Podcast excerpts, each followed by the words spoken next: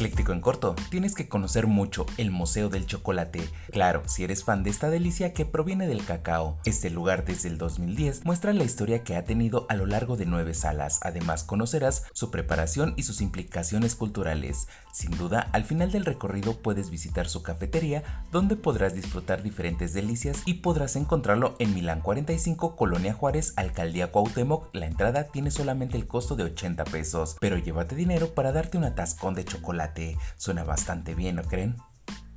Por si te lo perdiste, ya entró en vigor la nueva ley de control de tabaco con el fin de delimitar las restricciones en la venta y consumo del mismo. Las autoridades sanitarias esperan que con esta medida se proteja la salud de la ciudadanía. Los cigarros no se podrán exponer a la vista del consumidor y habrá más lugares con restricciones en la Ciudad de México, así como restaurantes, centros de trabajo, escuelas, plazas comerciales, hoteles, estadios y mucho más. Vaya, vaya, ahora sí que los fumadores tendrán difícil echarse el cigarrito.